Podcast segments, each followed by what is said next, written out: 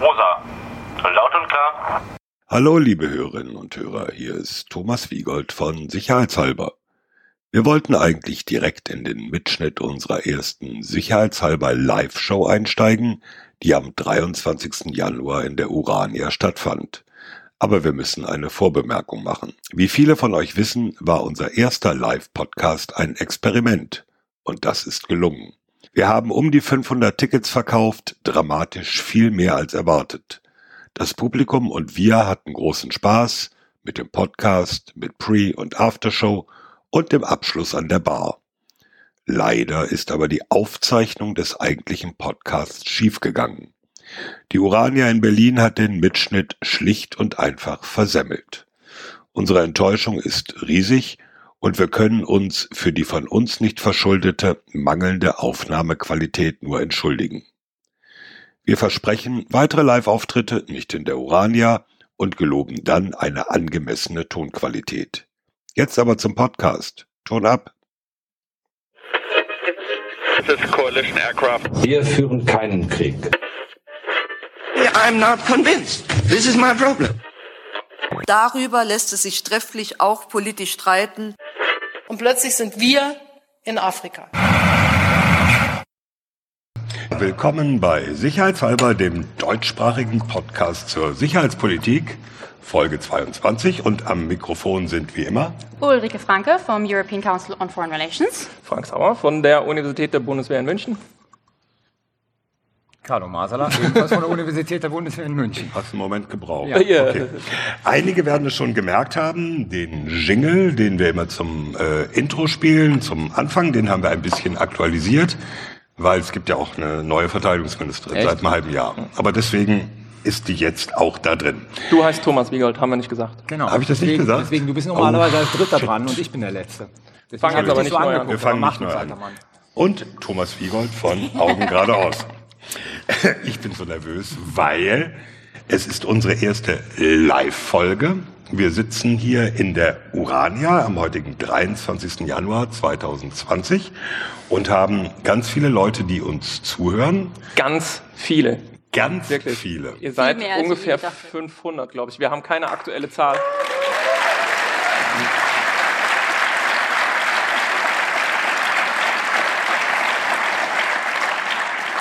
Also ich, ich sage das jetzt mal im Vorfeld. Wir sagten uns, wenn wir 100 Leute kriegen, Wer der Knaller? wäre der Knaller. Also es übertrifft alles. Wir haben auch deswegen nicht genug Aufkleber gehabt. Gut, 500 Leute, fünfmal so viel wie erwartet. Und wir werden hinterher nach der Aufzeichnung dieser Folge mit euch gerne drüber reden und stehen für Fragen. Ne? Haben So wir. Fragen beantworten wir auch? Klar, Ja, geht. okay, gut. Ansonsten äh, super noch. Heute sind wir in der Süddeutschen Zeitung gefeatured. Auch wenn der Kollege geschrieben hat, dass Carlo und Frank immer respektvoll streiten. Das muss man, ist so, ja, ja, schon klar. Und natürlich ganz wichtig, wir sind auch für den Deutschen Podcastpreis nominiert. Da kann jeder abstimmen. Jeder. Jeder, der einen Internetzugang hat, kann abstimmen unter deutscher-podcastpreis.de. Auch geil. Mega. Verdienen Applaus, ja. Super. Die sollen es nicht wieder versauen. Letztes Jahr hatten wir zu wenig Stimmen. Das stimmt, ja. Da gab es zu wenig Leute mit Internet. Ja. Äh, Deutschland. so. Aber wir haben folgende Themen. Wir reden über Iran, USA, die Lage drumherum, die Region und diverse Implikationen. Und wir reden über FCAS, Future Combat Air System. Da gibt es auch eine französische Abkürzung, weißt du die? SCAF. Und das heißt Société de... Si, ok. Système, Combat. combat, euh, système de combat, SCAF, de aéro... aérien futur. Française. Très bien. Non, non, non, non, Alors, futur. très enchanté. Alors, euh, on commence. Äh, also nein, Entschuldigung. Ähm, ja, als wir uns vorbereitet haben auf diese Folge, so ein bisschen überlegt haben, was machen wir da eigentlich, waren wir beim Thema Iran ja nicht sicher, ob wir sagen, wir sind mitten in einem heißen Krieg. Das sah vor zwei Wochen gar nicht gut aus. Ähm, reden wir gleich noch über die Details. Wirkt in, inzwischen ein bisschen anders, aber die Lage hat sich, glaube ich, keinesfalls beruhigt, sondern ist eher weiterhin besorgniserregend, auch wenn es im Moment nicht knallt. Äh, Rike, du hast die Timeline, glaube ich, mal vorbereitet, was eigentlich passiert ist in den letzten zwei bis drei Wochen, nur damit wir einfach mal reinkommen, wo eigentlich äh, da die, die Bruchstellen sind. Bruchstellen sind. Ja, genau. Was ist eigentlich passiert? Also ich fange mal an mit dem Ereignis, das eben auch Nicht-Experten mitbekommen haben. Und zwar wurde am 3. Januar 2020, ganz äh, am Anfang des Jahres, Qassam Soleimani durch einen Drohnenangriff der USA im Irak getötet. Und äh, Qassam Soleimani ist oder war Befehlshaber der iranischen Quds-Einheit, General der iranischen Revolutionsgarde. Viele Kommentatoren haben gesagt, der zweitwichtigste Mann im Staat nach dem Supreme Leader und noch vor ähm, Rouhani, dem, dem Präsidenten. In den Tagen darauf gab es Trauerfeiern im Iran. Ähm, Hunderttausende haben sich im Teheran versammelt. Und ähm, es gab eine Diskussion über, wie wird Iran zurückschlagen. Und Trump hat dann auch schon direkt gesagt, also wenn Irak zurückschlägt, dann greifen wir 52 Ziele an, inklusive Kulturgüter, und hat sich da schon sehr ähm, echauffiert. Am 8. Januar, also ein paar Tage später, gab es dann in der Tat einen iranischen Angriff auf einen von, von amerikanischen Soldaten genützten Stützpunkt in Irak. Da ist niemand ähm, gestorben. Die amerikanischen Soldaten sind verletzt worden. Aber das war quasi der Gegenangriff. Und, Und hat auch Deutsche betroffen, müssen wir dazu sagen. Mittelbar zumindest. Inwiefern? Weil es der Angriff auf Erbil auch gab, wo Deutsche stationiert sind. Allerdings schlug die iranische Rakete weit entfernt ein. Mhm. Aber die saßen auch im Bunker. Ja, also es wurde auch ähm, hinterher bekannt, dass der Iran wohl gewarnt hat vor diesem Angriff. Also als eine relativ ja, maßvolle Antwort. Leider ist an diesem 8. Januar aber noch was anderes passiert. Und zwar haben die Iraner aus Versehen, wie dann relativ schnell klar wurde, ein ukrainisches Flugzeug, also ein ziviles Flugzeug, ukrainische Airlines Flight 752, abgeschossen. Haben es einigermaßen früh zugegeben, dass sie das waren ähm, und haben eben gesagt, sie dachten, es sei, ein, es sei ein weiterer Angriff. So, das ist so die aktuelle Situation. Dieser iranische Revolutionsgardenführer ähm, oder, oder ähm, äh, Kurzbrigadenführer ist tot. Allerdings fängt eigentlich die Timeline da nicht an. Eigentlich war nämlich schon diese Tötung dieses Generals eine Antwort auf etwas anderes, und zwar auf Proteste der iranischen Bevölkerung vor der, ähm, oder beziehungsweise ja, der iranischen ähm, Bevölkerung vor der, der US-Botschaft. Und es gab da einen, einen Mob ähm, in, in äh, Bagdad war das, äh, am 31. Dezember. Und das hat Trump wohl so aufgebracht, dass er diesen General umbringen wollte. Aber auch das war eigentlich nicht der erste Moment, denn auch diese Proteste waren natürlich eine Reaktion auf etwas. Und zwar waren die eine Reaktion auf einen US-Angriff, auf ein Waffenlager im Irak am 29. Dezember, was wiederum eine Reaktion war auf einen Angriff ähm, auf eine irakische Luftwaffenbasis, wo ein amerikanischer Contractor getötet wurde. Und so geht das ewig weiter. Wir können so zurückgehen bis 1979. Nee, 58 bis Mo 58. Äh, Oder noch weiter. Ich höre jetzt hier auf, aber Die das Briten ist so sind an eine, allem schuld letzten Endes.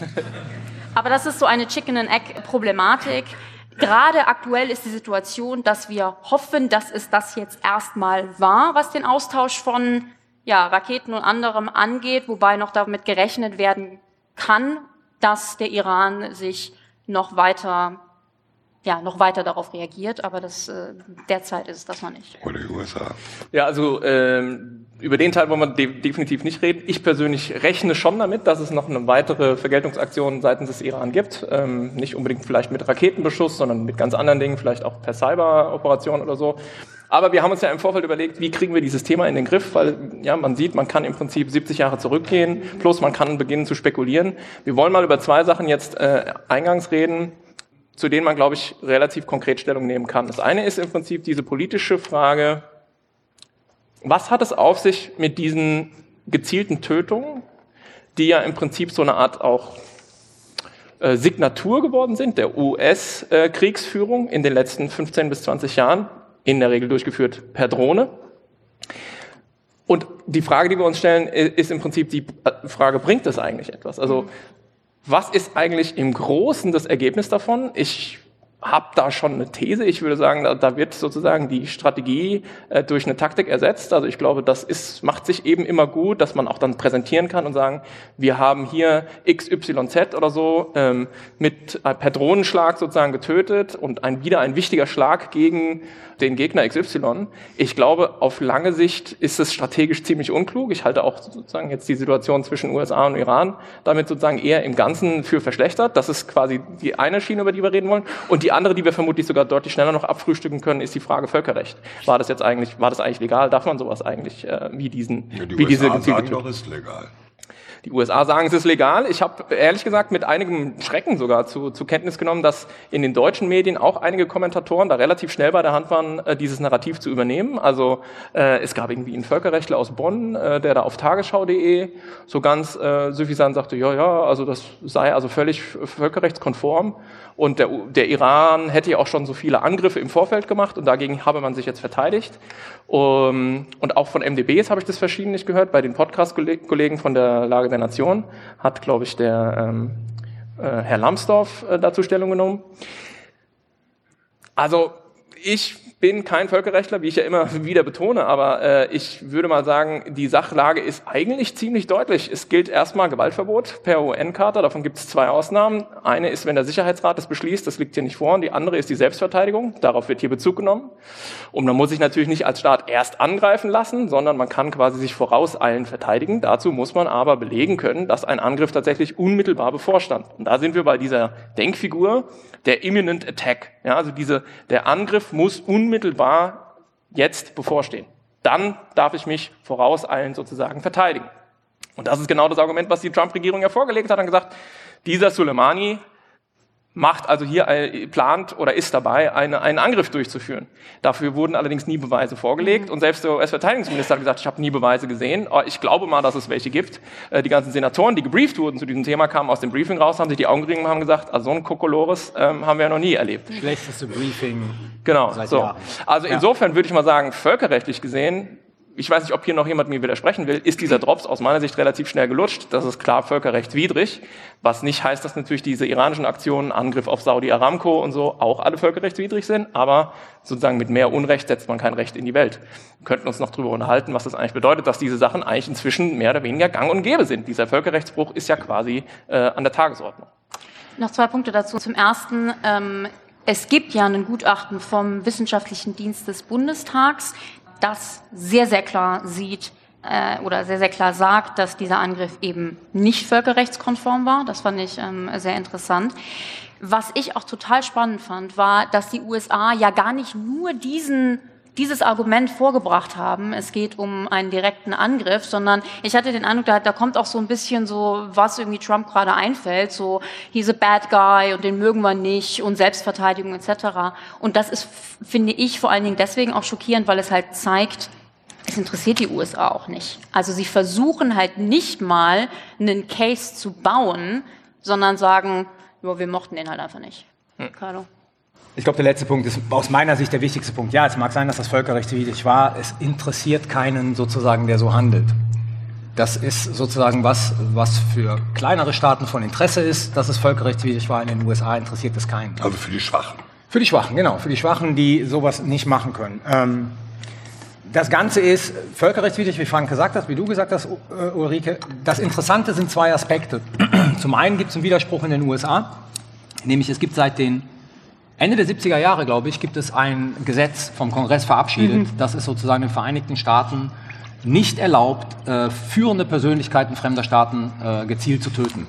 So. Äh, gleichzeitig gibt es aber eine Autorisierung des Kongresses, die gab es für Bush und die gab es für Obama, die beide nicht benutzt haben, Soleimani zu töten. Und das basiert einfach auf dieser Doppelfunktion, dass auf der einen Seite ist Soleimani ein General des Irans und damit natürlich Repräsentant des Staates. Auf der anderen Seite wird er gelabelt, weil die, äh, weil die Quds Forces sind und die Revolutionsgarden sind auf der Liste terroristischer Vereinigungen. Und damit ist er sozusagen zeitgleich auch noch ein Terrorist. Und damit gilt aus Perspektive der USA eine andere Logik für ihn. In beiden Fällen ist es völkerrechtswidrig. Was jetzt aber kommt, und das ist sozusagen das Interessante an diesem ganzen Schlag ist, wenn das Wiederholung finden sollte, Wir haben im Kampf gegen den Terrorismus ja schon lange keine militärische Logik mehr, sondern eine polizeiliche Logik. Nämlich einzelne Personen ha- haftbar zu machen für, ihr, für ihre Taten. Naja, also bei einer polizeilichen Logik wirst du nicht mit der Hellfire-Rakete erschossen. Also Nein, die, Po- die, Poli Hoffe ich. die polizeiliche Logik ist sozusagen, wie gehst du gegen terroristische Gruppen vor? Du gehst gegen Individuen vor. Du Okay. gehst sozusagen nicht mehr gegen, da- das ist die polizeiliche Logik. Damit, das wird noch lange nicht legal. Aber indem du jetzt einen General eines fremden Staates gezielt tötest, Ja. überträgst du diese Logik jetzt auch auf die zwischenstaatliche Ebene. Genau. Ich, ich das würde ist nicht nicht sagen, sozusagen, na, das ist die Logik des Kampfes gegen den Terrorismus, wird jetzt auf die zwischenstaatliche Ebene übertragen. Das ist das Interessante an dieser Geschichte. das- Und da müssen wir gucken, sozusagen, ob demnächst, ich hoffe, es ist ja keiner im Saal, ein Zweisterner in Hammelburg von der russischen Hellfire getroffen wird. Das wäre Ja. die Übertragung dieser gleichen Logik. das, hat, das ist aber keine Polizeilogik, sondern es ist diese Logik der gezielten Tötung. Und Ja. das, Nee, da die Polizeilogik heißt Individuen, nicht gezielte Tötung. Die, die Konsequenz ist dann eine militärische, gezielte Also wir Tötung. meinen Aber schon das Gleiche, aber Ja. ich, ich verstehe Carlo, also nach dem Motto, äh, polizeilich willst du ein Individu Individuum Genau. haftbar machen Genau. Und den kriegen. genau. So, äh, Aber während du in einer, in einer militärischen Auseinandersetzung sagst, du willst einen Vorteil gegenüber einem Staat erringen. genau. Ja. Und ob dann General Dingeldey dabei hops geht oder nicht, ist relativ egal oder nachrangig. Ja. Ich möchte hier nochmal Namen sind der genau, Redaktion bekannt, wie Thomas meinte. ähm, ich möchte hier genau nochmal reingerätschen. Wir haben allerdings ein bisschen Hall. Kriegen wir den noch weg? ja, wir haben Vor allen Dingen hat Carlo wieder Hall. Natürlich, sein Stuhl knarzt auch übrigens. Oh, Viel. Spaß beim Schneiden. Okay. Ich möchte genau bei der Thematik nochmal reingrätschen, weil ich finde das wahnsinnig wichtig, was du gerade gesagt hast, Carlo. Und ich finde, das ist in der ganzen Debatte nicht ausreichend rausgekommen, weil wir als Gesellschaft, als Westen, ich weiß es nicht, haben uns so an diese Logik der gezielten Tötungen gewöhnt. Bin Laden, ähm, al-Baghdadi von ISIS, ähm, Drohnentote in, in äh, Pakistan etc., dass es gar nicht so sehr aufgefallen ist, dass das hier wirklich eine ganz andere Qualität hat. Und damit meine ich gar nicht so sehr legal, sondern wenn wir uns mal überlegen, was ist denn die, die Logik, warum bringt man denn wichtige Personen von nichtstaatlichen Gruppen um? In der Regel deswegen, weil die extrem einflussreich sind und wenn sie sind, es ziemlich schwierig ist, sie zu ersetzen. Diese Person beeinflusst, wie die Gruppe funktioniert, was die Gruppe kann. Es ist in einer nichtstaatlichen Organisation ähm, relativ schwierig, direkt wieder so gutes Personal quasi hinterher zu bekommen. Diese Situation ist bei einem Staat so nicht gegeben. Bei einem Staat, bei einer staatlichen Einheit, bei einem staatlichen Militär natürlich äh, war Soleimani wichtig. Natürlich war der sehr einflussreich. Aber in dem Moment, in dem er weg ist, rückt natürlich jemand anderes nach, der aus dem System kommt, der genauso denkt, der wahrscheinlich das Ganze so weiterführen wird. Sprich, strategisch ist so eine Frage, macht das eigentlich so viel Sinn? Hat das genauso viel ähm, Einfluss? Und was auch wichtig ist, nichtstaatliche Organisationen können auf gewisse Art und Weise reagieren, nämlich sie machen eigentlich das, was sie davor auch schon gemacht haben, weiter Anschläge etc. Staaten haben aber eine viel größere Bandbreite, wie sie reagieren können. Natürlich können sie selber angreifen, aber sie können eben auch andere Staaten zu Hilfe rufen. Die, es ist ja auch ganz klar, dass der Iran versucht, sich in dieser ganzen Geschichte also der rationale Akteur darzustellen, um auch den Europäern zu zeigen, so mit uns kann man arbeiten. Ähm, da kann ganz anders reagiert werden. Und ich finde, dass die USA so diese Logik von den gezielten Tötungen von wichtigen Personen von nichtstaatlichen äh, Gruppierungen einfach aufs Staatliche übertragen haben, ohne wirklich darüber nachzudenken, macht das Sinn? Bringt uns das was? Ist, hat das denselben Einfluss wie al-Baghdadi umbringen? Und das glaube ich nicht. Frank. Ja, Sie hat Also- recht, stimme mir zu. sie hat recht. Ähm, und vor allen Dingen ist es extrem einfach, als der rationale Akteur äh, dazustehen, wenn dein Gegenüber Donald Trump ist. Aber ähm, du machst auf einen extrem wichtigen Punkt aufmerksam. Ich will bloß noch eine äh, sozusagen Detailstufe mehr dazu liefern. Ja, diese gezielte Tötungslogik kommt aus dieser Bekämpfung von Netzwerken. Ja. Und die Idee, dass man eben bestimmte Knotenpunkte ausschalten, was natürlich ein Euphemi- Euphemismus ist dafür, dass man Menschen tötet, um dieses Netzwerk zu schwächen. Das funktioniert aber empirisch, so wie ich die Forschung verstehe, nur wenn diese äh, Gruppierung relativ jung ist und sozusagen noch nicht äh, sich verfestigt hat. Auch in den Bekämpfung mit militärischen Mitteln der Terrororganisationen, die uns alle geläufig sind, Al-Qaida, der sogenannte Islamische Staat und so weiter, sind diese Dinge ja versucht worden mit, ich würde es mal vorsichtig ausdrücken, sehr überschaubarem Erfolg. Das heißt, auch in der Bekämpfung von Individuen, auch diese gezielte Tötung, auch im Bereich der nichtstaatlichen Akteure, würde ich sagen, äh, überschaubarer Erfolg. Okay, aber in der Theorie funktioniert es zumindest. In der Theorie besser. funktioniert in der Theorie funktioniert und äh, jetzt ist es vollkommen richtig. Darüber müssen wir uns politisch Gedanken machen. Was heißt das, wenn das jetzt sozusagen auch zum neuen Normalfall wird, dass man sich zwischen Staaten in dieser Form mit diesem mit dieser ja, das ist quasi ein neues Kriegsbild im, im äh, Logik. Mit dieser Logik sozusagen äh, gegenseitig bekämpft. Und ähm, Aber ist das so neu? Ja, ich habe eine da Jetzt will noch, ich will noch einen Satz sagen. Grundsätzlich darf man ja, also grundsätzlich ist von der militärischen Logik her ist natürlich perfekt, wenn du quasi per Enthauptungsschlag den General von gegenüber im Kriegsfall allerdings nicht einfach so, wenn der halt Sonnenbadet irgendwo draußen in Potsdam, ja, sondern wenn wenn Krieg ist, dann darf ich natürlich gezielt sagen, okay, im Optimalfall treffe ich natürlich irgendwie mit einer Rakete genau den äh, den ähm, diesen General oder was auch immer und mache damit quasi die gesamte das gesamte Gegenüber handlungsunfähig. Ja, das war alles, D'accord, das, das war aber das alles kann- schön und aber das gut kann man im nicht einfach so 18. aus dem Blauen heraus Das war alles schön und gut im 8, bis zum 18. Jahrhundert sozusagen, wo es äh, sehr stark von dem militärischen Genie abhing, äh, sozusagen, ob eine Schlacht gewonnen wurde oder nicht. Das macht heute wenig Sinn. Was ich aber sagen wollte, und das ist ein bisschen relativierend zu dem, was Frank sagt, ähm, also gezielte Tötungen, so wie sie in den letzten Jahren ähm, durchgeführt worden sind, haben in der Tat nur einen begrenzten Effekt, weil sie natürlich Teil einer breiteren Strategie sein müssen. Also ich würde sie nicht per se verdammen, weil sie machen schon Sinn, wenn sie Teil einer breiteren Strategie sind, die natürlich auf solche Sachen abzielt wie Finanzierung und Rekrutierung und so weiter und so fort. Wenn du nur wie die Amerikaner, wir haben das mal, ich weiß nicht, ob du dich daran erinnern kannst, wir haben das mal in München gemacht, dass wir mal ein halbes... Genau, gezielte Tötungen. Ähm, Ja, das ist bei uns die Studenten, die einen Durchfall. was a hell lot of fun. Äh, nein, wir haben mal nachgehalten, äh, ein halbes Jahr lang sozusagen, was die USA gemeldet haben, damals unter Obama, an gezielten Tötungen in Pakistan und in äh, Afghanistan. Und sozusagen, was die Presse berichtet hat, das waren so viele wichtige Taliban.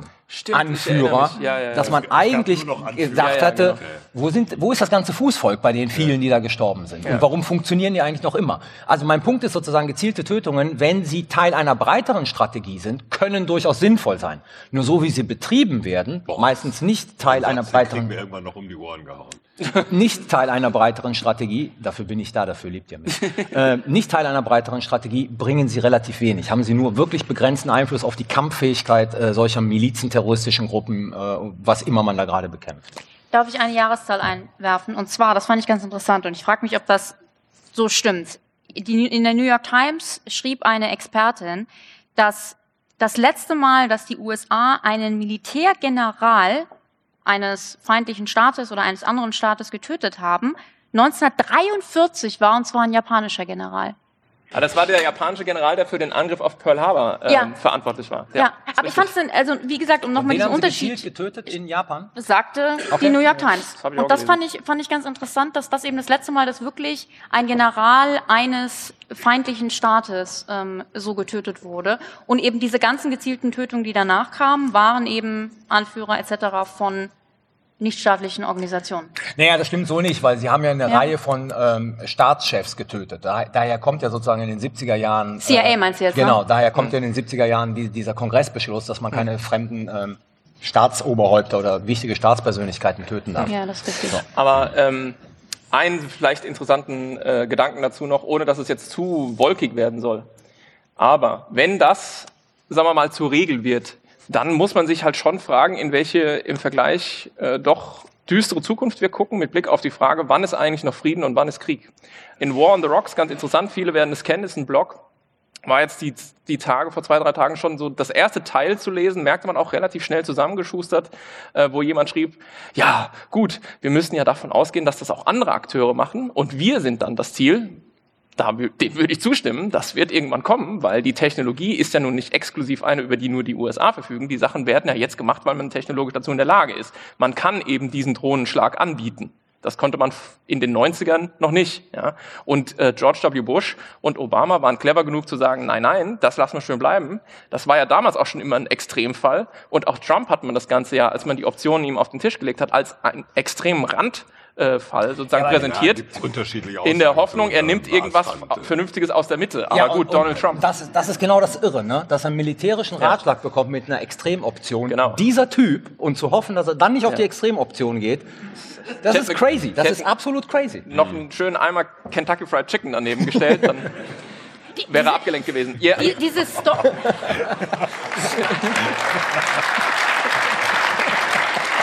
das war doch billig. Das war doch billig. sehr billig. Also, also ich muss ja sagen, diese Story, um das nochmal zu erklären, den Hörern, die das vielleicht nicht kennen, das war die Aussage, und das passiert häufig, dass der amerikanische Präsident eben drei Optionen bekommen hat, um eben zu retaliieren. Ich hatte die Timeline eben gesagt, verschiedene Angriffe ähm, aus dem Iran und dass die Tötung von Soleimani die Extremversion war, die das Verteidigungsministerium eigentlich gar nicht wollte.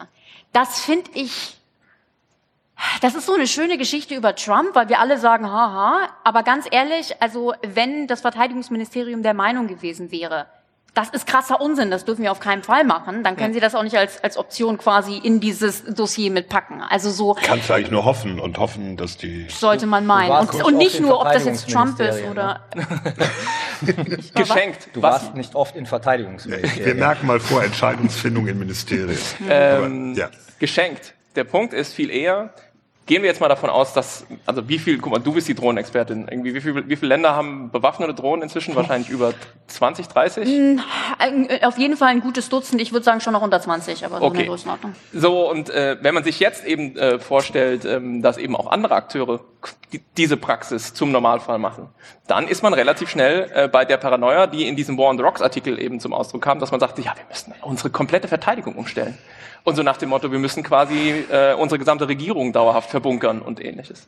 Und da muss ich halt schon sagen, das braucht doch kein Mensch. Also können wir nicht sozusagen bitte zu einem Punkt zurückgehen, wo wir wenigstens noch halbwegs wissen, ähm, auch als wenn ich jetzt angenommen mir vorstelle, ich bin vielleicht äh, Mandatsträger und bin irgendwie, weiß ich nicht, Verteidigungsminister, stell dir das mal vor.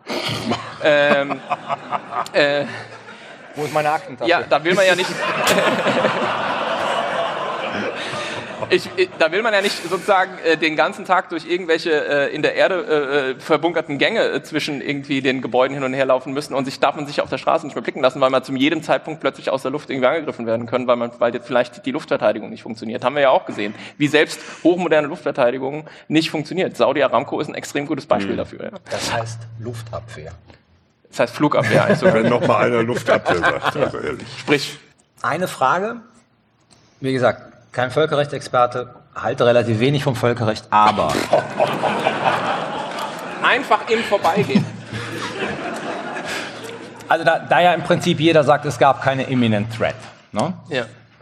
haben wir es doch eigentlich aus der iranischen Perspektive mit einer erstklassigen Kriegserklärung zu tun, oder? Und man deswegen Ich meine, ist es ein doch General so eines Staates wird getötet. Es gibt, das sagen selbst die Amerikaner, also alle außer Donald Trump, es gibt keine imminent threat, damit entfällt eine rechtliche Grundlage, diesen General zu töten.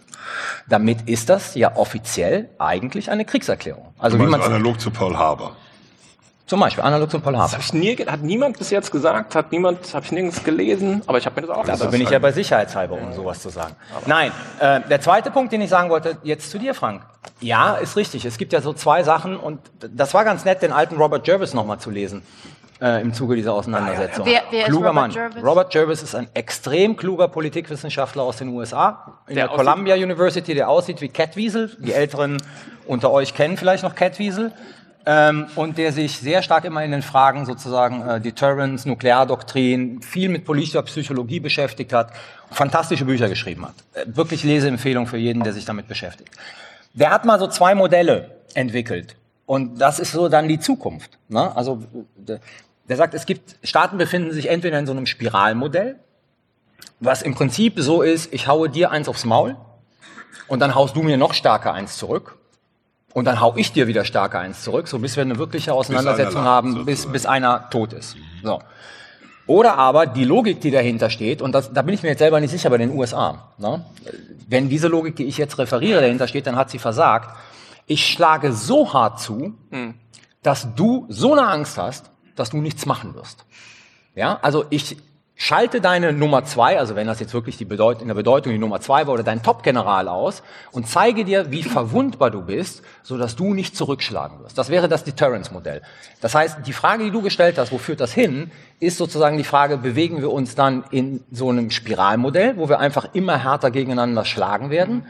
Oder sozusagen ist die Logik, die dem unterliegt, dieses äh, Abschreckungsmodell zu sagen, ich schlage so hart zu, zeige dir deine Verwundbarkeit, dass du einfach die Finger davon lässt. Das finde ich sozusagen für die Zukunft die ja, Sachen, die interessant sind zu beobachten in dem in Ja, dem aber da gilt dann doch immer der alte Grundsatz, der Gegner hat eine Stimme. Ja, genau. Die Frage ist nämlich, was das Ganze jetzt mit äh, dem Verhältnis USA-Iran macht. Also da könnte man jetzt sozusagen Ja. vielleicht noch drei Takte zu sagen. Darf ich Ähm, noch einmal reingratschen, bevor ja. wir dahin gehen? Ähm, und zwar, ich würde denken, wir haben uns ja gerade alle so gewundert, warum sagt eigentlich niemand das jetzt quasi in die Kriegserklärung? Here we go. Ich würde denken, dass Keine die... Anglizismen, Rinke. Hier gegen. Entschuldigung. Hier. Das ist wirklich schwierig. Ähm, ich würde denken, dass die USA auf diesen Vorwurf sagen würden, naja, okay, Soleimani war General im, in, in den iranischen Revolutionsgarden, aber diese Kurzbrigade ist ja eben nicht wie die Bundeswehr.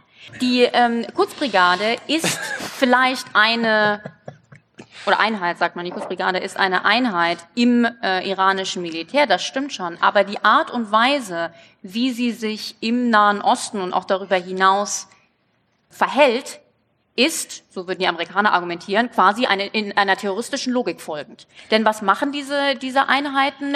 In der Tat Anschläge in anderen Ländern, und zwar wirklich von Thailand nach äh, Nigeria etc., aber vor allen Dingen im Nahen Osten.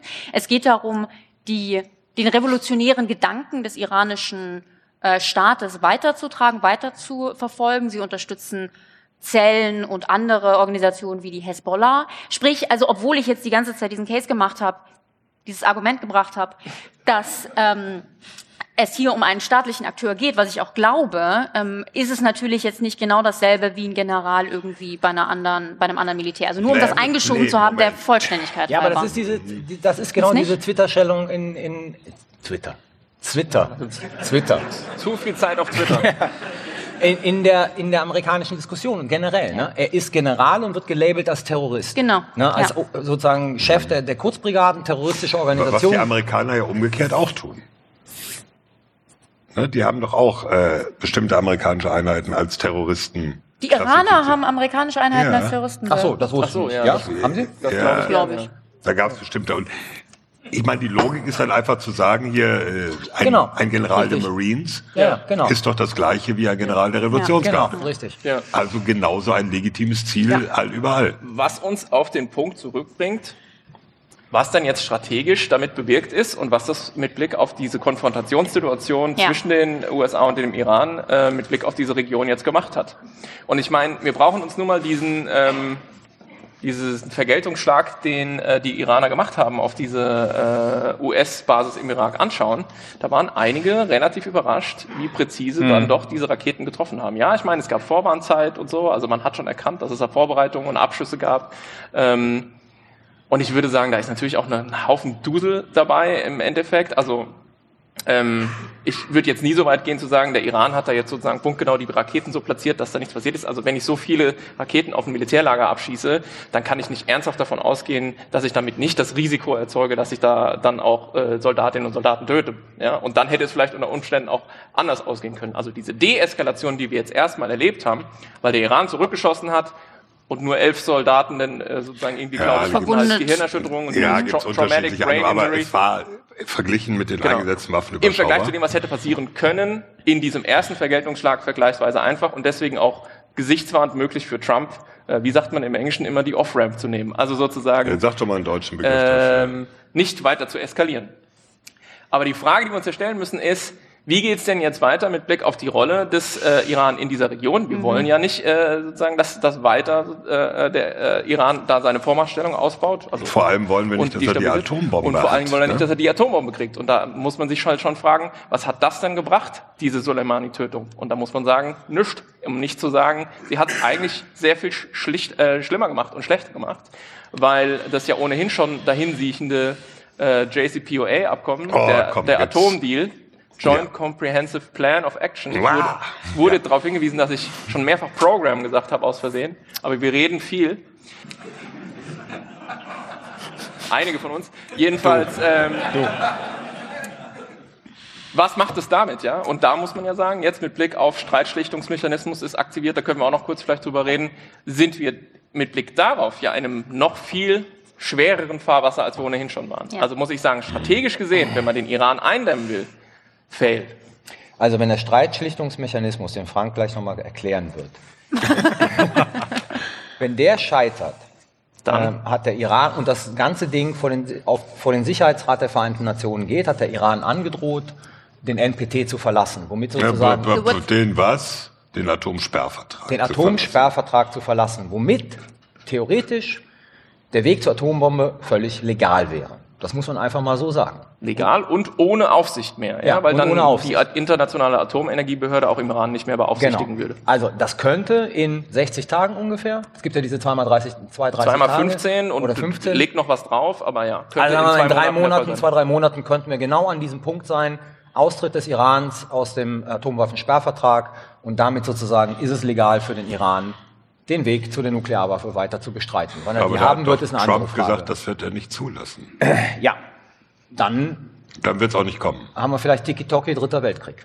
Ist, Ähm. willst, du, willst du jetzt vielleicht mal, damit das verständlicher wird, ähm, erklären, worum es in diesem äh, Streitschlichtungsding geht? Ich habe da noch einen anderen Punkt, aber damit wir das äh, haben. kann man in drei Sätzen abhandeln. Der Streitschlichtungsmechanismus ist ähm, in diesem Joint Comprehensive Plan of Action, diesem Atomdeal mit dem Iran vorgesehen, um zu überprüfen, ähm, ob Vertragseinhaltung äh, stattfindet. Wenn man den Verdacht hat, eine der Parteien spielt nicht nach den Regeln, dann kann man dieses Ding sozusagen auslösen und dann wird 15 Tage gesprochen durch Beamte und dann nochmal 15 Tage auf Ebene der Außenminister. Wie lange das wirklich dauert, ist da nicht drin fixiert. Es kann auch noch ein paar, paar Tage länger dauern. Und wenn man sich dann einigt, ist gut. Wenn man sich nicht einigt, dann geht das Ding hoch zum Sicherheitsrat äh, der Vereinten Nationen. Und da hat der Iran ja schon gesagt, was er dann äh, tun würde. Und was dann eben im Raum stünde, wäre der sogenannte Snapback. Das haben bestimmt auch schon ganz viele gehört. Und Snapback heißt quasi ähm, ja zurückschnalzen, also die die ähm, die Sanktionen, die gegen den Iran verhängt wurden und verhängt waren, bevor dieser Deal in Kraft trat, äh, die greifen dann alle wieder. Und ähm, dann muss man sagen, ist das natürlich auch für den Iran schon hochproblematisch. Also diese Sanktionen sind schon auch heftig und für die Zivilbevölkerung ähm, äh, sozusagen bringen die viel ähm, äh, ja, Ungemach mit sich. Und da stehen wir jetzt sozusagen am Anfang dieser Streitschlichtung und wie wir alle wissen, den, die USA haben diesen Deal ja sowieso schon quittiert. Das heißt, nur noch die Europäer versuchen jetzt mit dem Iran da den Karren aus dem Dreck zu ziehen und das Ding noch zu retten. Ich will nur eine Frage stellen, bevor du was dazu sagst. Da die Iraner ja fünf, wie soll ich sagen, Maßnahmen aus, aus dem, aus dem ähm, Vertrag ja wieder zurückgerollt haben. Ne? Ja, sie sind fünf Schritte nach vorne gegangen, sozusagen. Sie haben Genau. so eine Art Eskalationsleiter genau. aufgemacht. So. Ja. Kann man sagen, dass sozusagen der Vertrag mit Blick auf diesen Streitschlichtungsmechanismus eigentlich schon objektiv verletzt wurde? Äh, ja, also genau. Also ist es legitim, dieses Verfahren seitens der Europäer Ja. auszulösen, Ja. weil das, was der Iran Ja. vorher gemacht hat, genau das ist, was zu dieser Genau. Auslösung des Verfahrens führt? Genau. Der Iran hat zum Okay. Beispiel eben mehr ähm, Uran angereichert, als Genau. er eigentlich dürfte. Ja. Und eben, ja, weil er das getan hat und mehrere andere Dinge getan hat, haben die Europäer jetzt gesagt, also Moment, wir haben den Eindruck, ihr haltet euch nicht mehr an, diesen, an dieses Abkommen, jetzt müssen wir sozusagen den Streit schlichten. Ohne das groß vertiefen zu wollen, aber ich sage es nur mal ganz kurz, auch dieses Wort Breakout steht ja immer mal wieder im Raum. Also Breakout steht sozusagen, ist diese Chiffre für, wann hat der Iran die Bombe? Das heißt es aber gar nicht wirklich. Breakout heißt nur, ich habe genug Spaltmaterial für eine Bombe. Eine Bombe ist, wie sagtest du vorhin so schön am Eine Küchentisch, Bombe ist keine Bombe. eine Bombe ist keine Bombe. Die bringt nicht viel, die muss ich ja auch noch irgendwie verbringen. Das kommt auch noch dazu. Ich brauche irgendwie ein Trägersystem dafür. Das ist wahrscheinlich im Iran nicht so ein haben ja. Problem. Haben sie ja auch. Aber selbst israelische Quellen, die nun sozusagen für ihre Paranoia beka bekannt sind, sagen, wir sind noch ein gutes Jahr davon entfernt, ähm, dass der Iran an einem Punkt wäre, so viel Spaltmaterial zu haben, dass, dass dieses Szenario realisiert ist. Das heißt, es gibt jetzt auch keinen Anlass zu Panik, was das betrifft. Aber dass dieser Deal in einem sehr schlechten Zustand ist, ist, glaube ich, äh, ja, Jetzt sagen wir noch kurz dazu, dass, dass ja die Meldung aufkam, Trump hat gesagt, ihr macht jetzt diesen Schritt, Europäer, Mhm. sonst gibt's Autozölle und zwar heftig. Äh, da geht so ein bisschen hin und her, hat die Verteidigungsministerin das bestätigt, die Deutsche, oder nicht? Du warst doch in London dabei, was hat sie denn gesagt? Du hast nicht aufgepasst. Ich habe. Also, Wir, Um das klarzustellen. Die Verteidigungsministerin war letztens in London äh, bei, einer, bei einer Uni und hat da ähm, Fragen beantwortet und einen Vortrag gehalten. Ähm, worauf du anspielst, ich habe es aber dann nochmal nachgelesen, weil Thomas schrieb mir, so hat sie das wirklich gesagt? Ich hörte und ich so, War sofort große Aufregung. habe ich nicht ja. gehört. Mhm. Der Punkt ist, das hat sie nämlich gesagt im vorherigen Gespräch mit Journalisten. Okay. Insofern, ich habe aufgepasst, es war nur nicht, ich war nur nicht dabei. Also ähm, sie hat scheinbar in diesem Gespräch mit Journalisten mehr oder minder bestätigt, dass es diesen Druck gab von den Wo, wo ihr USA. Ministerium sagt, es, nein, das könnte man nicht so verstehen. Aber gut. Genau, es das ist so, nicht so ganz, ist. ganz klar. Mhm. Ich habe noch einen Punkt ganz kurz zu den USA und Iran. Und zwar, was ich so spannend finde, ist, dass die Art und Weise, wie der Iran jetzt innerhalb des Nukleardeals eskaliert, diese Schritte, scheinen mir sehr strategisch, um quasi gerade den Europäern zu zeigen, Leute, das ist da, wo wir hingehen, aber wir wollen eigentlich nicht. Denn die Iraner wollen ja JCPOA, den Iran-Deal, erhalten, die Europäer ja auch. Und die Iraner bauen darauf, dass die Europäer das, ma äh, das machen wollen. Warum ist das die aktuelle Dynamik? Weil die USA, und das macht mir so in dieser ganzen Geschichte am allermeisten Sorge, mir scheint es so, als sind die USA gerade dabei, den Iran immer weiter an die Wand zu drängen. Wir haben Ja, maximaler Druck. maximaler Druck. Wir haben die Sanktionen, wir haben auch diese Reise, Travel Ban, diese Reiseverbote, ähm, die die Trump-Administration gegen ähm, den Iran ausgestoß, äh, ausgelöst hat oder eingesetzt hat. Ähm, wir haben jetzt die Ermordung von Soleimani. All das führt meiner Meinung nach dazu, dass der Iran ja kaum mehr wirklich irgendwie was machen kann. Die Bevölkerung des Irans wird immer weiter aufgebracht gegen die USA. Und ich frage mich langsam, wo soll das denn enden? Also jede vernünftige Strategie, wenn die, die USA, keine Ahnung, wollen Regime Change, wollen anderes System im Iran, jede vernünftige Strategie hat doch Zuckerbrot und Peitsche. Und gerade die Trump-Administration setzt ausschließlich die Peitsche ein. Und selbst wenn man den Iran eines der schlimmsten Länder der Welt findet, erscheint mir das einfach keine zielführende Strategie. Und ich frage mich, wo soll das hingehen? Ist nicht einfach das nächste irgendwann knallt? Whatever you can do in one night. Halt. Wie Ed gesagt hat. das Was mit den immer du in einer? Nacht machen kannst an Bombardements. Nein, nochmal zu dieser USA-EU-Geschichte. Ähm, was mich daran, also jetzt nehmen wir mal an, diese Geschichte in der Washington Post stimmt. Ja? Was mich, äh, also was ich nicht begreife, sind äh, die beiden unterschiedlichen Logiken. Du sagst, teile ich, EU ruft diesen äh, Streitbeilegungsmechanismus aus, um den Vertrag zu retten. Trump der ja bei seiner Rede, die ja die Antwort war auf die Angriffe der Iraner auf die Basis im Irak, ganz zum Schluss gesagt hat, und by the way, Deutschland, Frankreich, Großbritannien sollten aus dem JCPOA austreten. Will diese Streitbeilegung, aber sicherlich nicht, damit der Streit beigelegt wird, sondern damit das ganze Ding scheitert. Ja. Also wir haben sozusagen um den gleichen Mechanismus zwei unterschiedliche Logiken und das ist irgendwie, äh, das setzt sozusagen der Konfusität noch eins drauf. Das muss man einfach mal im Ja. Auge behalten. Jo. Und nu? F-Gas. Schauen wir mal. Nee, also Nee, ich meine, Ja, das ist schon sehr offen. Also man kann natürlich auch die Drohung des Iran, äh, den, den Atomsperrvertrag, du weißt, ich mag das Wort nicht, aber den Atomsperrvertrag zu verlassen, ähm, wenn das, die Streitschlichtung scheitert, kann man ja auch so verstehen, als ein klares Signal, wir wollen die, die Streitschlichtung zu einem Erfolg führen und drohen schon mal an, sozusagen etwas, was keiner äh, wollen kann, für den Fall, dass das nicht geschieht. Ich würde, ich wage da keine Prognose, ähm, wie das ausgeht mit diesem Streitschlichtungsverfahren. Ich glaube, die wagen wir alle nicht, ne? Nee. Nee, also ich meine, es besteht, es besteht zum einen eine Gefahr, dass es doch noch weitere Angriffe, Retaliationen Das kann auch sein. vom Iran, Gibt es ja schon. Vergeltungsmaßnahmen. Sie, sie Vergeltungsmaßnahmen. nutzen jetzt wieder das Klassische. Sie nutzen ihre Milizen. Also ich meine, Basen im Irak werden ja mit Qassam-Raketen beschossen von schiitischen Milizen Ja. im Irak. Und das ist genau Aber die gleiche. so kleinen Raketen, Genau, ganz kleine, kurze Reichweite, nicht präzise. Das ist genau die gleiche Logik, sozusagen wie die Hamas und die Hisbollah ständig Israel angreifen. Und das, deswegen hat Israel keine Legitimation, gegen Teheran vorzugehen. Ähm, und genau das Gleiche passiert momentan im Irak. Also sozusagen der Iran verlagert das momentan von der symmetrischen Reaktion, das heißt der Iran schießt Raketen auf amerikanische Basen im Irak, zu der asymmetrischen Reaktion, die weitaus weniger gefährlich ist. So eine Qassam wird sicherlich Natürlich kann die jemanden töten, aber das hat eine andere Dimension, als wenn es der Irak, äh, Iran selber macht, durch ihre Proxys sozusagen im Ihre Irak. Stellvertreter. Ihre Stellvertreter im Irak. So. Also wir sind schon in, in, der, in der nächsten Phase sozusagen der Vergeltungsmaßnahmen. Stimmt. Eine Frage wäre natürlich, ob sie noch weitergehen und zum Beispiel tatsächlich zum Beispiel Amerikaner, amerikanische Soldaten, amerikanische Generäle im, in den USA angreifen, solche Dinge. Also wirklich diese, ne? Also Ja, ich will nur doch eher sagen, sagen, äh, was ist denn mit Kaiserslautern, Stuttgart-Vaihingen? ist Also, um äh, es zumindest genauso, ja? genauso eine Möglichkeit. Also ich sage nicht, dass das alles, ähm, dass, dass das so kommen muss. Ich will Also nur sagen, Stuttgart-Vaihingen muss man vielleicht kurz erklären, da sitzt das äh, US European Command und das US Africa Command. Afrika ist er, ja. Äh, also da sind äh, äh, amerikanische Generale, also da sind Ziele sozusagen aus dieser Logik. Ich, ich will einfach nur sagen, als es diese Tötung eben dieses Generals gab, kam ja plötzlich diese Narrative, jetzt kommt der dritte Weltkrieg auf. Äh, gerade in den sozialen Medien, insbesondere scheinbar in denen, die von eher den Jüngeren genutzt werden, ähm, war diese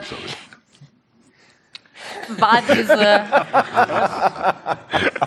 Also nicht auf Facebook. Schnitt, insbesondere auf den ähm, sozialen Medien, die eben von Jüngeren genutzt wurden, war diese Narrative, Dritter Weltkrieg könnte kommen, ähm, relativ groß. So, jetzt hatten wir dieses Hin- und Herspiel, was ich ja erklärt habe, und jetzt gerade scheint da erstmal Ruhe zu sein. Aber ich will nur sagen, diese Ruhe könnte auch trügen. Ich weiß es auch nicht, niemand, ne? Ich kann äh, keine Ahnung, was Iran jetzt macht, aber es ist zumindest möglich, dass es noch andere Vergeltungsmaßnahmen geben könnte. Das sollte man ja, in, in Erinnerung äh, rufen. Und ich kann nur noch mal wiederholen, ich mache mir einfach strategisch Sorgen, wenn man nur mit der Peitsche agiert und ein Land so an die, an die Wand drängt, frage ich mich halt, wo soll das enden? Also da sehe ich einfach kein besonders gutes Auskommen, ähm, denn es ist ja nicht so, als würde Iran dann irgendwann sagen, ja okay, also wenn das so ist, dann ändern wir irgendwie unser komplettes Staatssystem. Also das, das klingt irgendwie unwahrscheinlich. Insofern, ja, nicht so die gute Aussicht. Sollen wir mal ganz besorgten Schnitt an der Stelle machen? wir könnten da noch lang, äh, die Rolle Israels zum Beispiel wäre auch noch unheimlich interessant, aber das nehmen wir uns für ein Wir andermal haben vor. noch nie einen unbesorgten Schnitt gemacht.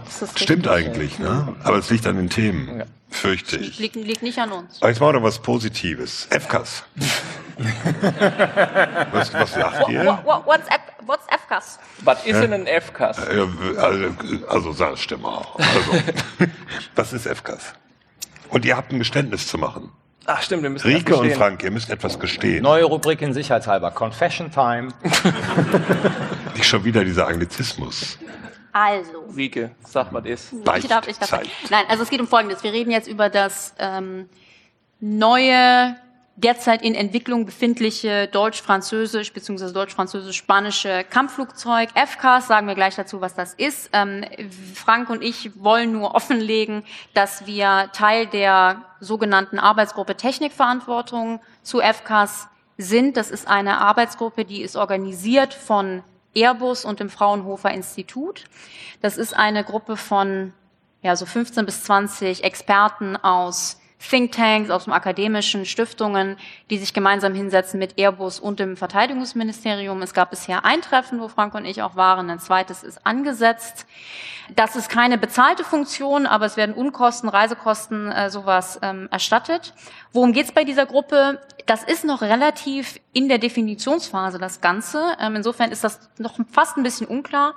Aber bisher war es so, dass diese Gruppe diskutiert über die Fragen, ja, Technikverantwortung, ähm, was bedeuten neue Technologien für ethische Überlegungen für die Zukunft der Kriegsführung. Diese Gruppe wurde eingesetzt von Airbus, weil sich Airbus scheinbar der Problematik bewusst ist, dass eben in diesem FCAS-System auch Autonomie und künstliche Intelligenz etc. verbaut werden soll und sich da ein bisschen Rat holen wollte. Und das ähm, genau wollten wir hier mal gesagt haben, dass Also ihr wir da eben Teil Airbus sind. helfen, ethisches Waffensystem zu entwickeln. Frank, Entschuldigung, ich frag mal nur so. Ich glaube, ich glaube, du überschätzt massiv, was ich da wirklich beitragen kann. Also der, der, der Punkt ist, ähm, die Sache ist gerade ist, äh, im Entstehen. Wer mich nett fragt, kriegt eine nette Antwort, egal wer es ist.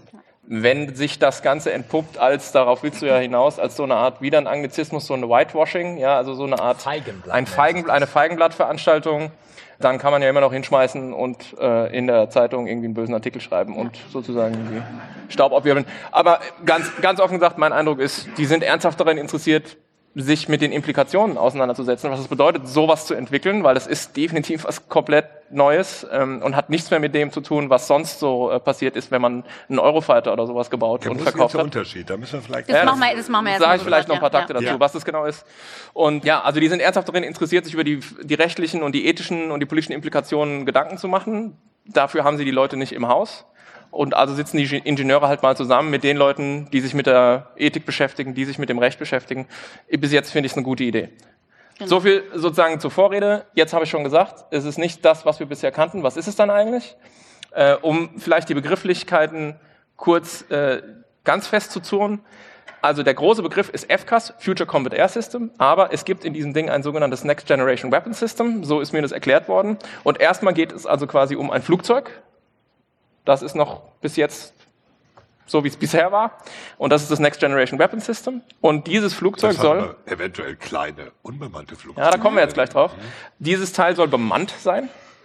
Da soll jemand drin sitzen noch, was erstaunlich ist als politische Entscheidung, weil fliegen soll es in ungefähr 20 Jahren. Also heute zu sagen, wir wollen in 20 Jahren noch äh, in der Luft äh, Waffensysteme haben, die bemannt sind, wo jemand drin sitzt oder befraut, äh, das ist schon äh, eine interessante Ansage Aber Da erstmal. gibt es auch den Begriff OPA, ne? Opa, Optionally Piloted. Stimmt, Opa, ja. Aircraft, Das ist in der Diskussion, ob das optional sein soll. Und dieses, äh, dieses Flugzeug soll begleitet werden von mehreren Begleitsystemen, kleinere Flugzeuge, die definitiv äh, äh, unbemannt sind. Ähm, und das Ganze ist eingebunden in die, Achtung, Combat Cloud, Kampfwolke. in die Kampfwolke. Kampfwolke. Ähm, Das klingt alles nach Teletabelle.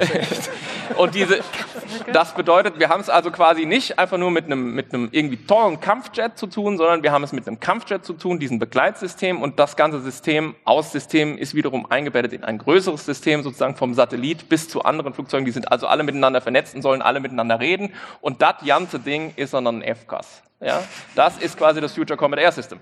So, und äh, jetzt sage ich noch drei Takte, damit alle wissen äh, sozusagen, was das genau ist. Das ist in 2017 entschieden worden zwischen Merkel und Macron.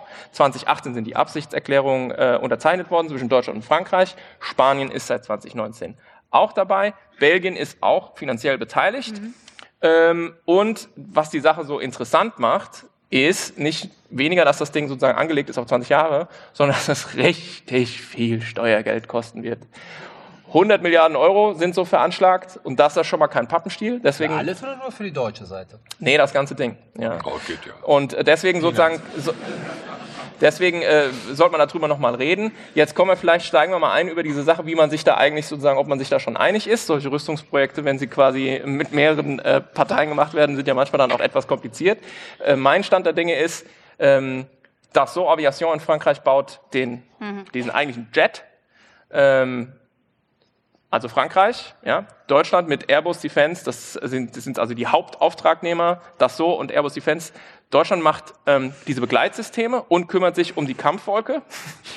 ähm, Spanien hat diesen kleinen Anteil mit einem Unternehmen, das heißt Indra. Und die, dieses Triebwerk, speziell für dieses Kampfjet, wird in einem deutsch-französischen Zusammenspiel entwickelt zwischen Safran und MTU. Und da geht quasi, das sind die zwei Unternehmen, und da geht dann schon der Streit los, ne? Also Wort Zusammenspiel verschleiert ja nur. Äh, Gegeneinanderspiel. Ja, Ja, äh, genau da möchte ich reinkommen. Und zwar, also vielleicht erstmal noch der Vollständigkeit halber. Wir bauen dieses System oder dieses System soll gebaut werden eigentlich aus zwei Gründen. Zum ersten, weil sowohl Deutschland als auch Frankreich mittelfristig neue Flugzeuge brauchen. Bei den Deutschen wird der Eurofighter und der Tornado älter. Bei den Franzosen Älter ist gut. Kann der Tornado noch älter werden? Das ist die Frage. älter geht immer. naja, so viel älter wird er nicht werden, aber Bei den. Franzosen wird die äh, Rafale älter und ähm, deswegen müssen beide Nationen das System erstmal ähm, ersetzen. Was ich so interessant finde und der Grund, warum wir dieses Thema jetzt besprechen, weil wir hatten das schon länger mal auf der Liste, aber haben uns immer gefragt, wann ist ein richtiger Moment. Der Grund, dass wir das jetzt besprechen, ist, dass ich in den letzten Monaten mit mehreren Leuten auf der deutschen und auf der französischen Seite gesprochen habe, die sich mit diesem Thema beschäftigen.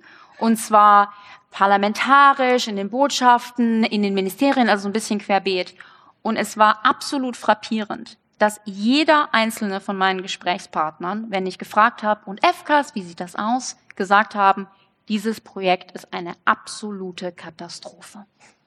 Da funktioniert. Rüstungsprojekte, das ist die Geschichte. Und da würde ich jetzt ja so gerne widersprechen, Carlo. Und kann es nicht wirklich. Weil es ist wirklich, also es, ist, es, war frappierend, wie mir beide Seiten gesagt haben, das funktioniert überhaupt nicht. Und zwar haben sich beide Seiten über die anderen beschwert. Ja, die, die, aus der Luftwaffe hört man so, das war, FK steht für French Controlled Air System. Ja, und genau, und das ist ziemlich genau, was mir die deutsche Seite sagt. Also die deutsche Seite, und ich sehe jetzt hier niemanden ähm, äh, spezifisch, aber was ich eben gehört habe von Leuten, die sich damit beschäftigt, die sagen, wir werden von Frankreich hier über den Tisch gezogen. Weil nämlich Frankreich scheinbar mehr als 50 Prozent vom Kuchen haben will und weil dieses Projekt so sehr groß ist. Man muss dazu sagen, FCAS ist ein deutsch-französisches Projekt, das Flugzeug oder die Kampfwolke und das Flugzeug. Es gibt aber noch ein anderes deutsch-französisches Projekt, da geht es um Panzer. Ähm, so ein kleines Projekt. Naja, MGCS, Main Ground Combat System. Das ist auch eine deutsch-französische Kooperation. Und der Deal, die Denke, war in dem Flugzeug kriegt Frankreich eher so the lead, also die Anführerschaft. In dem Panzer kriegt eher Deutschland die Anführerschaft. Man teilt sich das, ist alles wunderbar.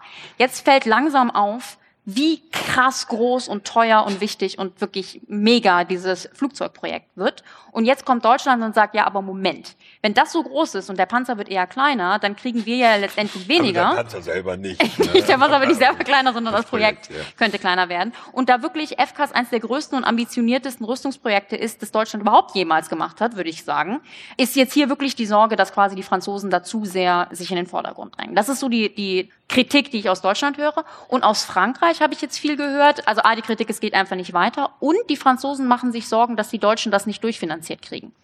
Die Franzosen machen sich Sorge, dass das Geld nicht quasi komplett bewilligt ist. Deutschland hat noch nicht gesagt, hier sind irgendwie 100 ja, oder 50 Millionen, Milliarden, die wir auf den Tisch legen. 50 Milliarden. Sondern es wird halt immer so vom Bundestag ich irgendwie in Tranchen. Mit meinem Geld.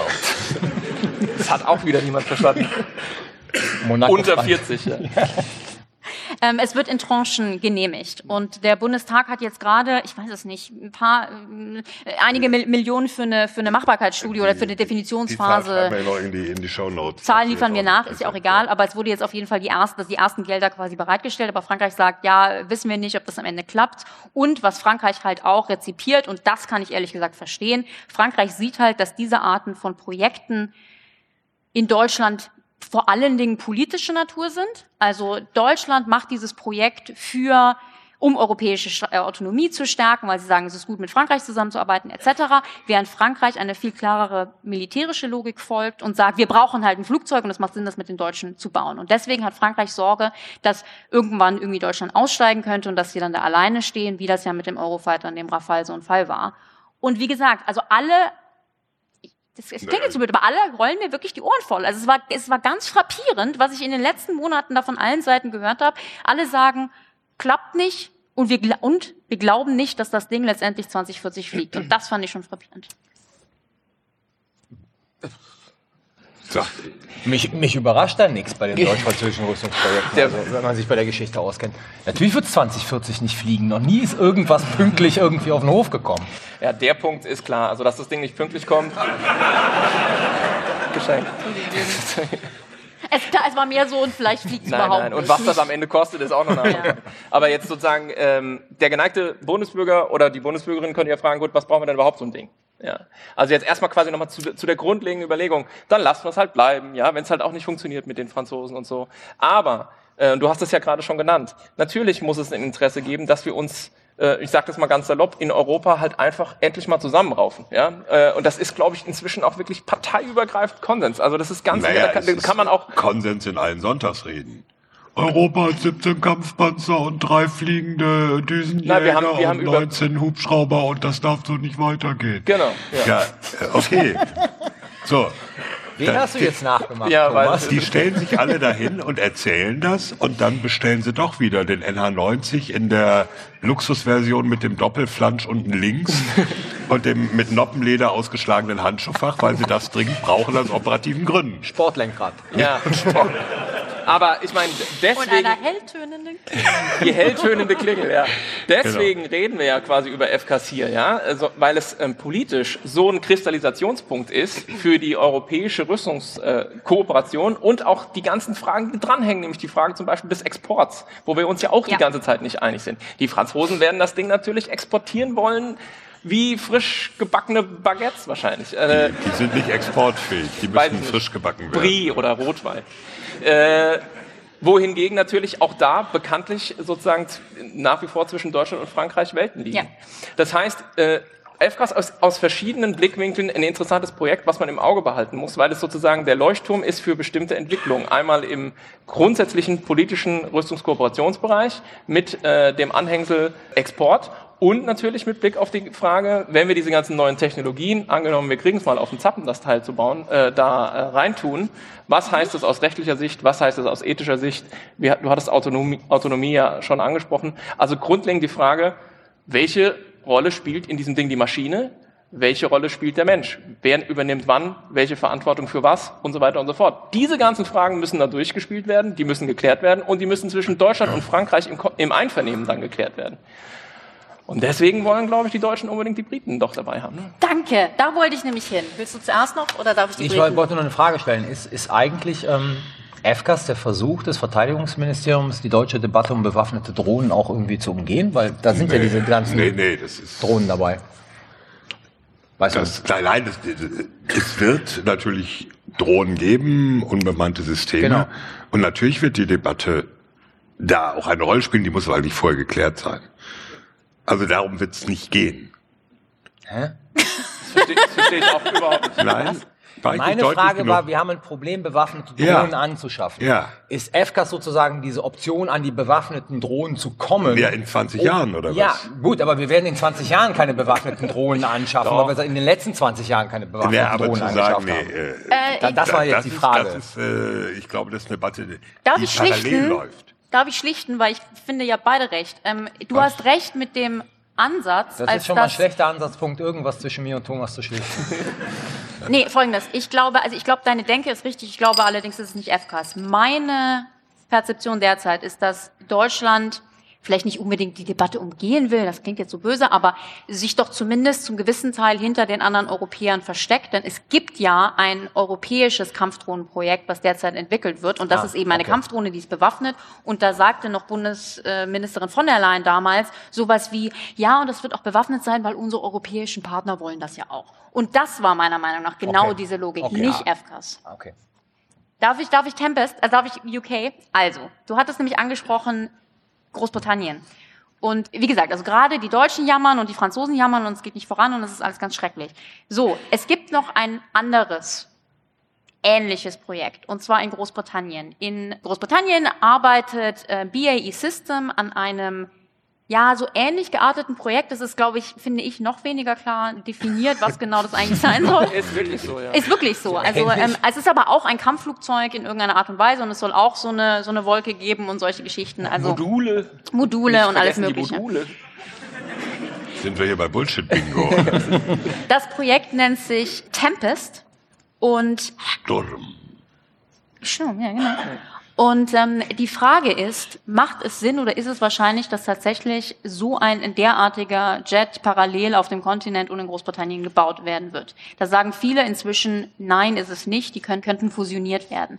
Und das ist insofern für Frankreich interessant, weil auf der einen Seite arbeitet Frankreich natürlich gerne mit Deutschland zusammen, weil Deutschland Geld hat, also es muss es einsetzen, aber an sich hat es eben ähm, Geld und es ist ein wichtiger Partner. Aber Großbritannien ist natürlich viel näher an Frankreich, einfach was die Mentalität und die grundsätzliche strategische Ideen angeht.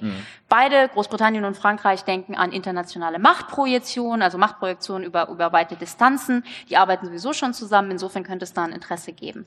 Und auch bei dieser Rede von der, der Verteidigungsministerin ähm, Kram-Karrenbauer in London ähm, habe ich eben genau die Frage gestellt, wie sieht es denn aus? Gibt es eine Möglichkeit, dass FCAS und Tempest fusionieren? Und da war ich sehr erstaunt, dass sie doch sehr offen geantwortet hat und sowas gesagt hat wie, ja, das würde europäisch Sinn machen. Ähm, also da, da gibt es scheinbar, ja, da sind zumindest äh, die Türen so ein Spalt weit offen. Insofern ist vielleicht das so ein bisschen der Ausweg aus der ganzen Geschichte. Das Problem ist natürlich, Viele Köche verderben den Brei. Also wird das, wird es, wird es besser, wird es ähm, einfacher, so ein Projekt zu machen, wenn nicht nur zwei äh, Alpha-Tierchen, Frankreich und Deutschland, da auf dem Trapez sitzen, sondern noch ein drittes dazukommt. Aus deutscher Sicht ist die Frage, ist es besser, dieses Dreieck zu haben oder schlechter? Also ja. äh, entweder ähm, ist, ist gut, Tempest und, und die, die Briten dabei zu haben, weil man so eine Art Balance schaffen kann mhm. und sozusagen die beiden gegeneinander ausspielen. Oder es ist tatsächlich so, wie du gesagt hast, nämlich dass Deutschland dann sozusagen mit Blick auf äh, Großbritannien und Frankreich und die ganz anderen Vorstellungen, die da zum Teil existieren, mit Blick auf Rüstung und Rüstungsexport mhm. und auch den Einsatz von Militär in der, in der Sicherheitspolitik, dass Deutschland da sozusagen hinten runterfällt. Das ist aus meiner Sicht noch ziemlich offen. Es muss aber irgendwann entschieden werden, ja. weil technisch gesehen schließt sich jetzt äh, in diesen äh, kommenden zehn Jahren das Zeitfenster, wo man diese Projekte noch sinnvoll zusammenführen können. Mhm. Denn irgendwann wird es mal konkreter werden und dann werden da Dinge entwickelt und dann muss man Nägel mit Köpfen machen sozusagen. Ja. Wenn man es zu dritt äh, macht, ist aber natürlich, hat man weniger vom Kuchen. 50 Prozent von dem Kuchen ist halt mehr als ein Drittel. Richtig, ja. Und ich meine, ein Thema, was wir jetzt nicht rein. werden vertiefen können, weil wir sind schon sozusagen äh, schon Zeit. ziemlich drüber bei der Zeit, ist natürlich auch die Frage nukleare Teilhabe. Oh. Ja, also so, Schluss. da macht er jetzt Schluss, noch so ein Fass auf. Schluss. Ja. Das Fass machst du jetzt wieder zu. Wir haben noch 20 Jahre Zeit, über FKs zu reden. Oder mehr. Okay. Oder mehr sogar. Vielleicht noch sieben Jahre über die Tornado nachfolgen. ja, jedenfalls. Äh, da können wir sagen, da werden wir noch drüber reden, aber da machen wir an der Stelle mal einen Schnitt. Machen wir. Äh, und ihr berichtet dann aus euren geheimen Gremien immer weiter. Super, finde ich geil. Äh, wir haben schon und wirklich nicht geheim. Nee. Achso, aus euren öffentlichen Gremien. Da könnte ich ja mal vorbeikommen. So öffentlich nur auch wieder nicht. Ja, wir schlagen Du musst du nicht uns fragen, aber ja. mi, mi, mi, mi, mi. Wir haben schon so viel Zeit jetzt verbraucht. Wollen ja. wir ein kurzes Fazit? Oder wollen wir das Fazit mal? Was jetzt? Wir machen immer ein Fazit. Okay, Ike, hast du ein Fazit für uns? Natürlich. In dieser 22. Folge ähm, haben wir über zwei Themen gesprochen, und zwar zuerst über den Iran, den Iran und die USA, die Tötung von dem Quds-Einheitsanführer Soleimani und haben da versucht, so ein bisschen Licht in das Dunkel zu bringen, verschiedene Aspekte äh, zu, zu erklären. Ähm, ein Aspekt war der Unterschied einer Tötung eines staatlichen Akteurs und eines nichtstaatlichen Akteurs, wie diese gezielten Tötungen sich verändert haben äh, jetzt in, in, in diesem Fall. Und grundsätzlich ja haben wir alle ziemliche Sorgen, was die zukünftige Beziehung zwischen den USA und dem Iran angeht. Das sieht jetzt erstmal nicht wirklich äh, gut aus und es sieht nicht so aus, als könnte Europa eine wahnsinnig konstruktive Rolle spielen. Im zweiten Thema ging es um FCAS oder eben SCAF, das deutsch-französische Zukunftsluftkkampfsystem. Ist das die richtige Übersetzung? Das Kampfwolkensystem. Die, Kampf, die Kampfwolke der Zukunft? Kampfwolke. Ich, ich glaube, wir haben einen Fan, der möchte immer, dass wir über einen Todesstern reden. Da sind wir schon ziemlich Ja, da sind wir schon beim Todesstern. Und die, die deutsch-französische Kampfwolke der Zukunft ist gerade in ziemlichen Schwierigkeiten, ähm, die wir versucht haben darzulegen, äh, zu erklären, warum diese Riesenprojekte überhaupt erstmal problematisch sind und ein bisschen Spekulation darüber, ob denn am Ende das Ganze zusammengeführt werden könnte mit dem britischen Tempest-System schauen wir mal. Wie Frank sagte, wir haben tatsächlich noch 20 Jahre darüber zu reden, aber das ist auch wirklich ein Thema, was uns noch lange begleiten wird, allein schon als Steuerzahler und ähm, ja, interessierte äh, Genau, und ob ich das noch erleben werde. Gut, danke. Damit sind wir beim Sicherheitshinweis. Sicherheitshinweis. Mein Sicherheitshinweis äh, gilt der letzte Woche stattgefundenen Libyen-Konferenz. Sonntag, letzten Sonntag. Letzten Sonntag, die ja in Teilen der deutschen Presse als ein Riesenerfolg äh, gefeiert worden ist und es ist sicherlich ein großer Erfolg, dass es der Bundesregierung gelungen ist, ähm, die Konfliktparteien und die externen Akteure alle hier in Berlin äh, zusammenzubringen. Aber, wie die meisten vielleicht wissen, das, was durch die Presse gegeistert ist, ist nicht so richtig das, was bei dieser Libyen-Konferenz ähm, rausgekommen ist. Also es ist kein Waffenstillstand vereinbart worden. Es ist sozusagen die Idee eines Waffenstillstands gutiert worden, äh, sowie die Idee äh, eines Waffenembargos. In Libyen selber scheinen die Ergebnisse dieser Libyen-Konferenz noch nicht so ganz richtig angekommen zu sein, weil ähm, da geht das Kämpfen fröhlich weiter und es ist meines Erachtens bisher auch nicht so ganz klar.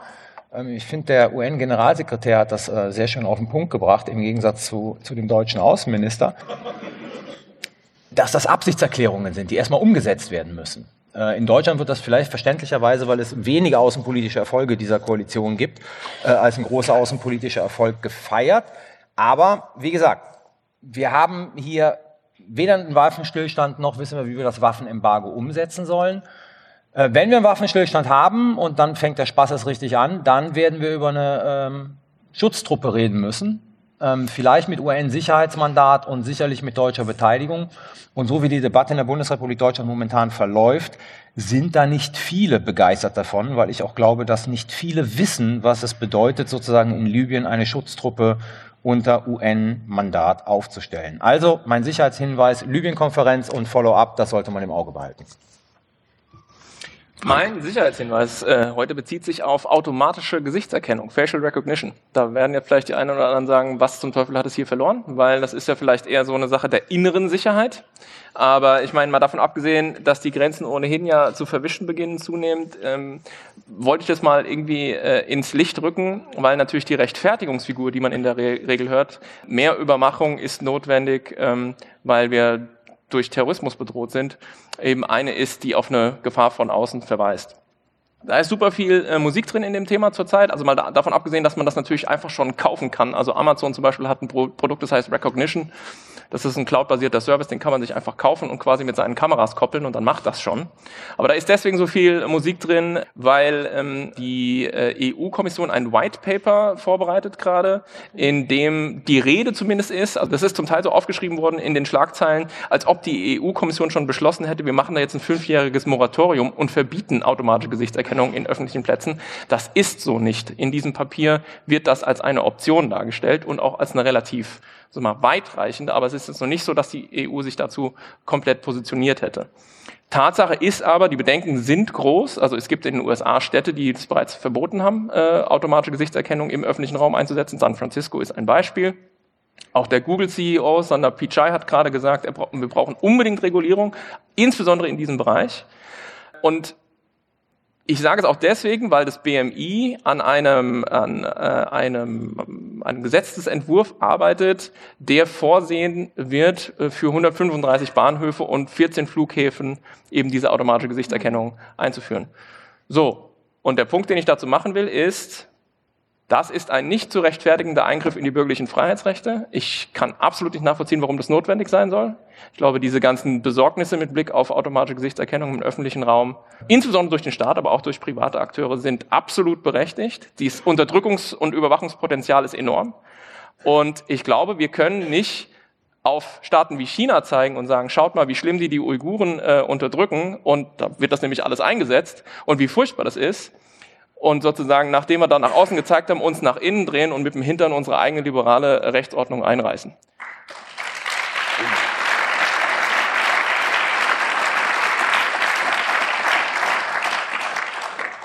Ein Sicherheitshinweis mit Applaus. Das ist auch eine Premiere. Das, das gefällt mir sehr so. gut. In meinem Sicherheitshinweis geht es heute um äh, KI, also künstliche Intelligenz. Und zwar haben Anfang Januar die USA neue Exportregeln eingeführt, die es schwieriger machen sollen, KI-Technologien, und zwar insbesondere solche, die für militärische Zwecke eingesetzt werden können, zu exportieren. Und hier geht es natürlich vor allen Dingen darum, dass man sie nicht nach China exportieren will. Die USA haben Angst, dass China im Bereich KI zu stark wird und auch wenn es eigentlich nicht mehr so ist, dass China wirklich von den USA abhängen, was KI angeht. So will man China zumindest nicht helfen, da was zu entwickeln. Und letztes Jahr hat die USA auch bereits die Zusammenarbeit mit sechs chinesischen KI-Firmen eingeschränkt. Und es gibt jetzt auch schon erste Reporte, dass chinesischstämmige Wissenschaftler und Entwickler in Silicon Valley ja quasi nicht mehr so wirklich Karriere machen können, also dass sie quasi von den hohen Posten etwas abgehalten werden. Für mich setzen sich all diese Entwicklungen zu einem Bild zusammen, quasi einer Situation, die auch schon als KI-Nationalismus beschrieben wird. Und zwar besteht die Gefahr, dass künstliche Intelligenz zunehmend gesehen wird als Machtinstrument, ähm, das man eben nicht teilen soll. Das ist natürlich zum einen problematisch für die Wissenschaft, die wissenschaftliche Zusammenarbeit, aber vor allen Dingen nehmen solche Dynamiken eben oft kein gutes Ende. Und deswegen ist das für mich einer von diesen Trends, auf die ich ähm, ein Auge halte, neben eben der grundsätzlichen Entwicklung KI im Militärischen. Und deswegen mein Sicherheitshinweis heute. Danke. Ich muss jetzt eure Zeit wieder reinholen. Ihr habt so lange geredet. Äh, ich möchte an einer Stelle anknüpfen, was Frank gesagt hat, nämlich, ähm, dass diese, diese verschwimmende äußere Sicherheit, innere, innere Sicherheit in Potsdam, ich glaube, das war die letzte Entwicklung, sind heute die Server der Kommunalverwaltung vom Netz genommen worden, weil eine Software, Stichwort Citrix, an vielen Stellen in Deutschland äh, Zugriffe von außen erlaubt, äh, eine Sicherheitslücke, die seit Wochen bekannt ist, ein Patch aber noch nicht so richtig entwickelt ist. Es gibt so Workarounds, so Umwege, das vorübergehend abzusichern. Das Ganze, wir erinnern uns in vielen Städten, äh, gab es äh, diese diese Ransomware, wie ist der deutsche Begriff für Ransomware? Erpressungstrojaner. Erpressungstrojaner, also dass äh, Software von außen aufgespielt wird, Systeme lahmlegt, die für Daseinsvorsorge, Verwaltung, kritische Infrastrukturen wichtig sind. Warum interessiert uns das? Ich frage mich, wann kommt jemand, der uns wirklich sagen kann, wo sind es Kriminelle, wo ist eine mafiöse Struktur und wo sind wir an dem Punkt, wo wir feststellen müssen, es ist ein kriegerischer Angriff. Nicht, weil eine Panzerkolonne irgendwo langrollt, sondern weil kritische Infrastrukturen flächendeckend lahmgelegt werden. Darauf halten wir auch ein Auge. Das war mein Sicherheitshinweis. Das waren die Sicherheitshinweise. Sicherheitshinweis. Damit sind wir am Ende dieser Folge. Sicherheitshalber kann man überall hören und abonnieren, wo es Podcasts gibt. Wetter genießt. Wenn euch der Podcast gut gefällt, dann erzählt euren Freunden und Bekannten davon und schenkt uns fünf Sterne auf Apple Podcast, nicht Und- mehr iTunes. Und, und, und, Und? stimmt ab beim Podcastpreis. Das wollte ich doch auch noch sagen. Ich wollte es ja nur noch mal betonen. Okay, gut. Ähm, da müssen wir auch noch sagen, unser Shop, wo man so tolle Hoodies und äh, Becher und sowas kriegt, ähm, ist online weiterhin unter shop.spreadshirt.de slash sicherheitshalber Shop. Auf Twitter findet ihr uns unter sicherheitspod und über E-Mails an sicherheitspod.gmail.com freuen wir uns auch immer sehr. Den Podcastpreis hast du schon erwähnt, aber du hast nicht die URL gesagt. Ich sag's dir nochmal. Deutscher-podcastpreis.de abstimmen. Jeder darf abstimmen, auch mehrfach. ähm, ja. Super subtil. Subtil kann ich nicht. Das ist dein zweiter Vorname. So. Die nächste Folge nehmen wir auf als Spezial wieder, nämlich am Rande der Münchner Sicherheitskonferenz Mitte Februar in München mit hochrangigen Gästen. Na, wir arbeiten an hochrangigen Gästen. Und bis dahin verabschieden sich Thomas Wiegold auf Twitter at thomas-wiegold. Ulrike Franke auf Twitter at Regefranke. Frank Sauer auf Twitter, at Dr. Frank Sauer. Carlo Masala auf Twitter, Carlo Masala 1. Tschüss. Tschüss. Danke.